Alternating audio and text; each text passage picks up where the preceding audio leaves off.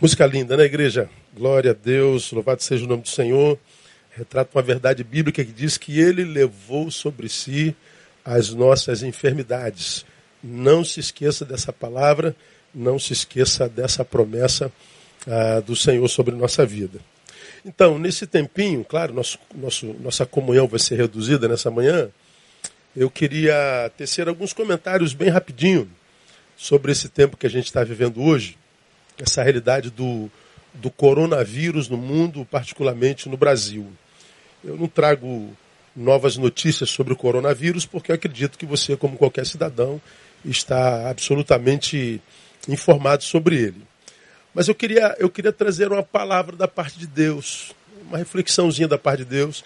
Nós somos ensinados a pensar aqui na nossa igreja, esse é um tempo que a gente precisa de, de cabeça, de, de, de reflexão, de sabedoria do alto para a gente passar por isso sem ser vitimizado, ah, nem mesmo pela realidade da possível doença e muito menos por fake news, que é a realidade desse mundo presente. Bom, primeiro começar dizendo que a realidade de vírus entre nós, entre os homens, na humanidade, não é, não é nada novo, não. Nós já tivemos algumas pestes que antecederam essa que foram absolutamente mais graves do que essa. Anotei algumas aqui, como exemplo, por exemplo, a peste negra, que foi uma peste que acometeu o mundo de 1347 a 1351, que era uma doença que adivinha do contato com os ratos e as águas que, eh, pelas quais eles passavam. Peste negra nesse período matou mais de 200 milhões de pessoas. Ou seja, ela quase que mata um Brasil inteiro, né? matou naquela época metade da Europa inteira. Então a metade da Europa foi dizimada nesse período. Depois da peste negra nós tivemos a varíola. A varíola assolou a humanidade de, de, de 1896 até agora, 1980, que foi quando foi descoberta a, a vacina contra a varíola.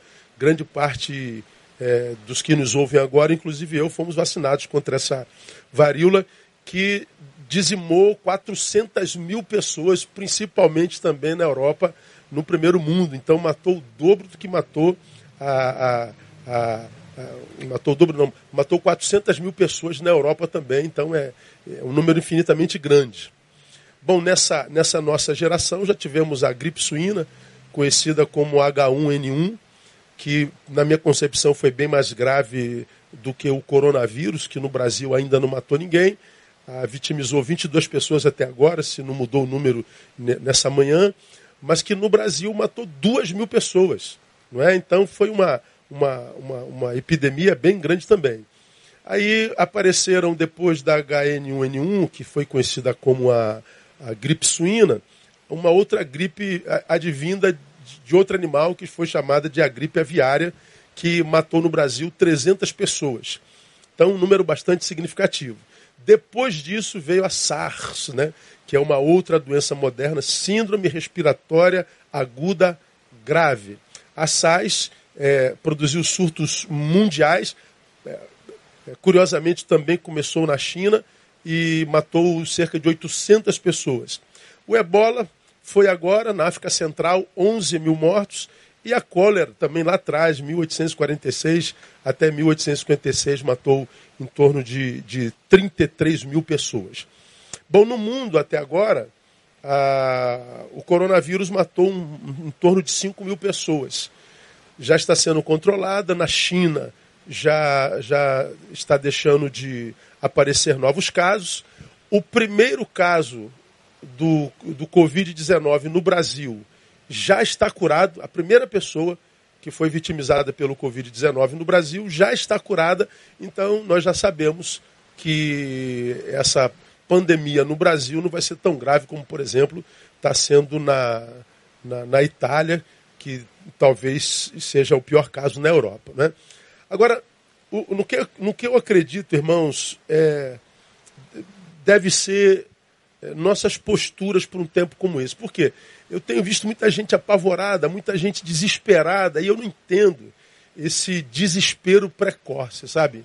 Então, algumas posturas que eu, que eu compartilharia com vocês nesse instante. Primeiro, nunca se esqueça que há um Deus. E nós somos servos desse Deus. nós conhecemos esse Deus, não de ouvir falar, nós temos experiência com esse Deus. E esse Deus, como tal, tem controle sobre todas as coisas. Eu e você sabemos disso muito bem. Mas parece que no tempo do aparente caos a gente tem alguns lapsos de memórias. Então não, não, não tire da sua cabeça. Há um Deus, esse Deus tem controle sobre todas as coisas. Portanto, está é, é, é, tudo sob controle. Quando, quando eu penso a respeito de um Deus, você sabe qual é o texto que me veio à mente? Quando eu, eu não me permito esquecer de que há um Deus, quando eu estou diante da calamidade ou da possível calamidade, e aí eu não me permito esquecer que do outro lado eu tenho Deus, há o texto que me vem à mente, Filipenses 2, versos 9, 10 e 11, que diz assim, você conhece bem, pelo que também Deus o exaltou soberanamente e lhe deu o nome que é sobre todo nome, para que ao nome de Jesus se dobre todo joelho dos que estão no céu, na terra e debaixo da terra, e toda língua confesse que Jesus Cristo é o Senhor, para a glória de Deus Pai. O que, que esse texto está dizendo, irmão? Para que ao, ao, ao, ao nome de Jesus se dobre todo o joelho. O joelho é figurado, né? Dos que estão no céu, na terra e debaixo da terra. Está dizendo que não há nada que escape ao seu senhorio e propósito. Tudo e todas as coisas se curvam diante do senhorio, inclusive vírus. Não há nada que escape ao seu senhorio e propósito. Então, guarda no seu coração, você já sabe disso, eu só trago a memória. Não há peste negra, não há varíola, não há gripe aviária, não há gripe suína, não há SARS, não há ebola, não há dengue, não há cólera, não há Covid-19 que escape ao domínio e ao controle do nosso Senhor. Não se esqueça disso. Então, diga não ao pânico. Não esqueça que há um Deus. Quando a gente fala que a gente não deve se esquecer de que há um Deus, ah, o que isso significa na prática, minha igreja amada e irmãos aqui conosco? Primeiro, que esse Deus nunca é pego de surpresa.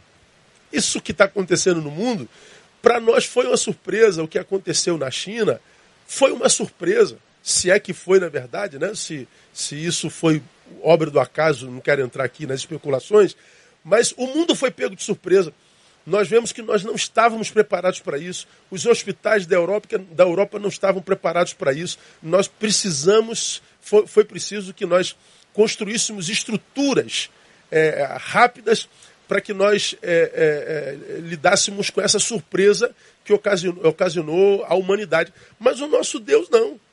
Nosso Deus não é pego de surpresa. Nós estamos perplexos com o que está acontecendo. Sair no Rio de Janeiro, sair na Europa, você passar por por Roma, ali no Vaticano, você passar é, é, é, vendo as ruas de Viena, da, da, da, da, da Europa inteira, dos Estados Unidos vazio, a gente se torna é, é, é tomado por perplexidade. Nós podemos estar perplexos. Deus, não. Nele, isso tudo já passou, gente. Em Deus, isso tudo já acabou. Deus, você já aprendeu aqui, é o Deus que vê passado, presente e futuro da mesma forma.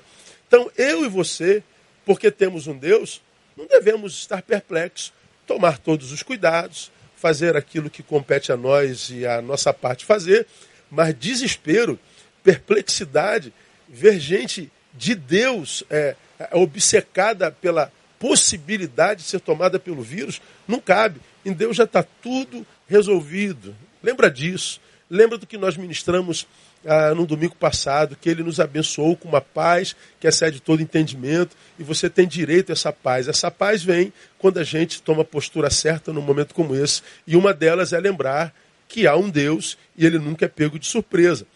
E lembrar que há um Deus também nos remete ao fato de saber que ele já nos havia advertido sobre isso.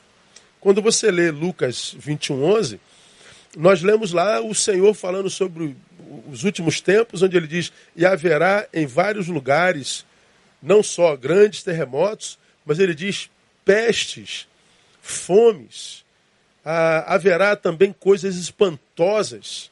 sinais nos céus, a Bíblia já nos advertia sobre a realidade da peste. A diferença é que nós tínhamos isso como enquanto informação e hoje nós temos diante dos nossos olhos. Mas está lá. Então lembra que você é do povo da Bíblia.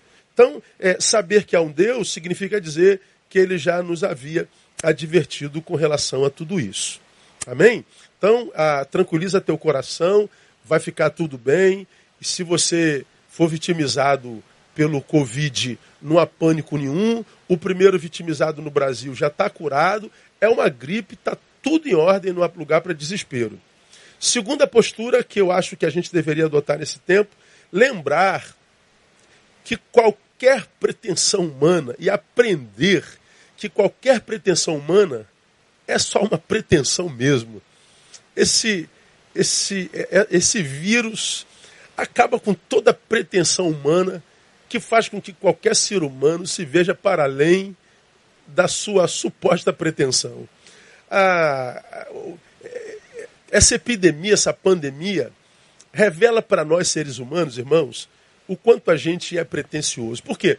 Se tiver que acontecer uma pandemia, acontece mesmo, não há ninguém que pode parar isso. Se a pandemia tiver que matar um monte de gente, mata mesmo e não há pretensão humana que nos julgue capaz de, de, de impedir que isso aconteça. A sabedoria humana, diante de calamidades como essa, nossas tecnologias, diante do inexorável, não passam de pretensão mesmo. É, a gente já viu isso na história. Ou seja, se o vírus quiser matar, mata mesmo. A gente vai ter que se virar. Se tiver que passar um tsunami na nossa história, passa mesmo, desconfigura todos os nossos projetos, nossas agendas. Se, se, se o terremoto, se o furacão, se a natureza se manifestar, nós só temos que nos curvar diante da soberania daquele que tudo criou e que, que detém todo o poder no céu e na terra. Diante da calamidade, do inexorável, toda pretensão humana é jogada por terra. A gente clama, a gente se medica, a gente tenta reverter, consegue, mas depois de que a nossa pretensão foi totalmente jogada no chão. Então é possível, irmãos, que esses eventos venham para nos lembrar da nossa soberba, sabe? Venham nos lembrar da nossa pretensão, venha nos lembrar da nossa fragilidade. E por causa disso, deveriam gerar mais do que medo em nós. Deveriam gerar quebrantamento. Acho que era um tempo da gente pedir é, perdão a Deus por causa da nossa soberba, por, da, por causa do nosso juízo, por causa eh, da nossa sensação de superioridade e, e, e tudo mais. Mas, vamos lá. Uma vez que o vírus, vírus está aí e o que nós poderíamos fazer já foi feito, ou seja, já está ah, tudo em ordem diante da possibilidade humana, o que mais nós poderíamos fazer além de lembrar que há um Deus, lembrar que essas calamidades nos fazem é, jogar por terra toda a nossa pretensão, toda a nossa soberba. O que mais que a gente poderia fazer diante de uma calamidade dessa? Bom, eu diria para vocês o seguinte: aproveitar essa adversidade para crescer. Você tem aprendido aqui que o que não mata faz crescer. Como nós estamos vivos, vamos tentar tirar alguma lição dessa calamidade, dessa pandemia? Vamos tentar crescer um pouquinho com isso aí? Vamos tentar usar a diversidade a nosso favor? Vamos tentar melhorar um pouquinho? Se não, vejamos. O vírus, primeiro, produziu o que eu vou chamar no mundo de igualitarismo. O mundo viu, por causa da pandemia do vírus, um igualitarismo como a gente não vê há muito tempo. Ou seja, acabou com esse negócio de primeiro e terceiro mundo. Todos vitimizados igualmente. A tecnologia do primeiro mundo é mais desenvolvida que a nossa? É. Não adiantou nada. Vitimizou todo mundo. Eles são mais ricos do que nós? São. A riqueza não adiantou de nada. Vitimizou todo mundo. O vírus produziu igualdade. É, acabou com a questão de pobre e rico. acabou com a questão de pretos e brancos, acabou com a questão do feminismo e do machismo, acabou com a questão de direita e esquerda. O, o vírus tornou todo mundo igual. Abalou a soberba dos outrora inabaláveis. O vírus colocou-nos todos no mesmo barco. Relembrou que somos todos da mesma raça, a humana, e como tais, passíveis das mesmas dores. Ora, irmãos, vejam que diante da possibilidade da morte, qualquer outro tema perde sentido. Não é verdade, irmãos? Tudo perde sentido diante da possibilidade da morte. E pensem comigo, irmãos, não vamos todos morrer mesmo? E se vamos todos morrer, mais cedo ou mais tarde, nós não deveríamos pensar em temas que nos unam, que não o vírus, em temas que nós temos sobre os quais comunhão. E se a gente não consegue pensar em temas sobre os quais nós podemos viver comunhão, nós não deveríamos discutir nossas diferenças com mais amor, com mais solidariedade. Não deveríamos, num tempo como esse, pensar nossos afetos. Um tempo em que nós estamos vivendo um genocídio afetivo, matamos tanta gente dentro de nós, gente preciosa, por causa de divergências ideológicas. Não deveríamos pegar esse tema pandêmico para a gente repensar até a nossa forma de brigar, eu acho que seria uma boa oportunidade para a gente rever aqueles que nós transformamos em inimigos por causa de ideologia. Gente que antes da divergência de ideia era gente cara para nós, era gente querida e gente amada. Era um tempo da gente rever as nossas ideias, porque o vírus mostrou que nós somos todos iguais, independente das nossas divergências. Mas, vamos aprender, o vírus produziu sinergia. Sinergia, sim. Ou seja, uniu a todos num só propósito. Acabou. Toda diferença é, acabou, irmãos. Sentamos à mesa, terceiro mundo, segundo mundo. Esquecemos que somos pretos ou brancos. Como acabei de falar, esquecemos todo e qualquer tema. Nós nos unimos num propósito que vai para além do meu, que vai para além do nosso. Agora, o propósito é mundial, o propósito é humanitário, é um propósito de raça. Portanto, a pandemia pôs fim, ainda que temporariamente, nessa patológica polarização na qual nós nos metemos. Então, eu acho que mesmo numa praga como essa, numa peste como essa, nós, como você pode ver, podemos extrair alguma coisa boa.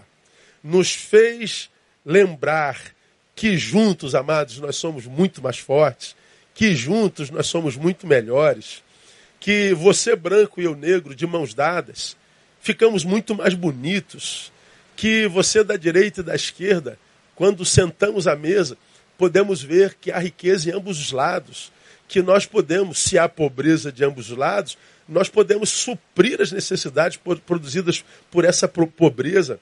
Essa pandemia é, nos fez entender que, isolados, um vírus invisível pode nos dizimar a todos, mas juntos não há quem nos possa vencer. Então vamos aprender com essa pandemia, né? Mas esse vírus, olha que coisa linda, irmãos, nos impulsionou para dentro, nos empurrou para dentro, para dentro dos nossos lares, para dentro da nossa casa. Fomos forçados a voltar para casa. Isso não significa alguma coisa, irmãos? Porque voluntariamente, quantos de nós têm ido para fora de casa, têm é, abandonado seus deveres é, conjugais, paternais, maternos, familiares. Quantos de nós, porque nos voltamos para fora, nos tornamos a doença dos de dentro? Nós nos tornamos a razão da doença daqueles com os quais nós somos. Porque valorizamos aqueles com os quais estamos, os do lado de fora, adoecemos com a nossa ausência aqueles com os quais nós somos. Esse vírus nos empurrou para dentro. Portanto, esse vírus nos está é, é, oportunizando reconciliação. Esse vírus está nos possibilitando voltar a comer na mesa, olharmos nos olhos uns dos outros, marido e esposa, pais e filhos. Esse vírus nos oportuniza é, divertirmos juntos, como família. Esse vírus nos fez perceber as angústias dos que estão perto, dos nossos amados, dos nossos é, familiares, daqueles que são os nossos eus outros. Esse vírus pode nos possibilitar ressignificar a nossa existência. Coisa linda, né, amados? Então, a bênção até nisso que parece maldição. Vamos caminhar para o final da nossa reflexão. Esse vírus, portanto, nos fez repensar a vida, né? Bom, pelo menos eu estou repensando a minha. Ou seja, tudo que temos, amada igreja e amados irmãos, com um sopro, podemos perder tudo. Tudo que nós construímos. Tudo. Um vírus acaba com tudo. Um vírus que algumas semanas na China era despretensioso. Abala a economia do mundo inteiro. Pense bem, amados. No horizonte da economia mundial, é, pelo menos século XX, século XXI, há uma indústria que concentra a riqueza mundial e a outra indústria que, que, que a, distribui essa riqueza mundial. A que concentra a riqueza mundial é a, a indústria da tecnologia, principalmente dessa da informação. Para você ter uma ideia, a, a indústria da tecnologia é a indústria na qual estão as cinco maiores empresas do mercado mundial, como é, Apple, Microsoft, Amazon, a Alphabet, Facebook, as, as maiores empresas do mundo estão no campo da tecnologia. Elas juntas concentram algo em torno de 9 bilhões 9, mais, 9 trilhões de dólares, para você ter uma ideia. 9 trilhões de dólares é o dobro do PIB do Japão, para você ter uma ideia. Se, se a indústria da tecnologia fosse um país, você ter uma ideia, ela só perderia para a China e para os Estados Unidos, que são as duas maiores economias do planeta, para você ver o peso da riqueza da indústria tecnológica. E qual é a indústria que distribui essa riqueza? A indústria do turismo. A indústria do turismo. Pois bem, irmãos, a, o que está acontecendo? As cidades estão desertas. Acabou o turismo no mundo.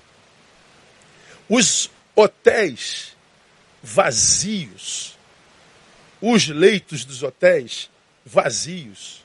As empresas aéreas com risco de vir à bancarrota, voos cancelados no mundo inteiro, rotas de turismo é, aéreo, de cruzeiro, ônibus, é, veicular, trens, parou absolutamente tudo. Para vocês terem uma ideia, irmão, só na aviação nós já estamos com prejuízo de mais de 30 bilhões de dólares nós estamos para viver um colapso na economia mundial. Só Deus sabe aonde a gente vai parar. Ou seja, irmãos, um vírus invisível acaba com o que a gente imaginou ter na vida inteira. Leva ao colapso a vida mundial. Isso não deve fazer a gente repensar, irmãos? Então, dessa, diante dessa calamidade mundial, irmãos, a palavra que eu deixo para você é: repense seus valores, viu, amado? Veja se vale a pena estar tão voltado para fora, só preocupado em ter de verdade. Porque me parece que o que a gente tem nesse momento não vale nada. A gente só quer sobreviver. Segundo, volte-se para o que de fato tem valor na vida. Porque o que tem preço está aí, ó. Perdeu sentido. Valorize a tua saúde, valorize a tua esposa, teu marido, teus filhos. Valorize teus amigos. Valorize aqueles que não têm preço. E por último, retome para a tua vocação, retorne à tua vocação. Você nasceu para fazer isso que você está fazendo mesmo? Foi para isso que Deus te criou? Foi para isso que você veio ao mundo? Então repense. Acho que Deus está nos chamando a, um, a uma nova reflexão sobre nossa existência. Então, minha igreja amada, que Deus te abençoe com essa palavra, com essa reflexão. Que Deus nos abençoe com essa reflexão. Que Deus nos, nos, nos guarde dessa pandemia. E se Deus quiser, quem sabe na quarta ou no domingo, nós podemos nos abraçar como comunidade de novo e, e, e tudo mais. No nome de Jesus, nosso Senhor. Tá bom? Vamos ter é, mais uma musicazinha e daqui a pouco a gente volta para alguns comentáriozinhos. Beijo no coração, até já.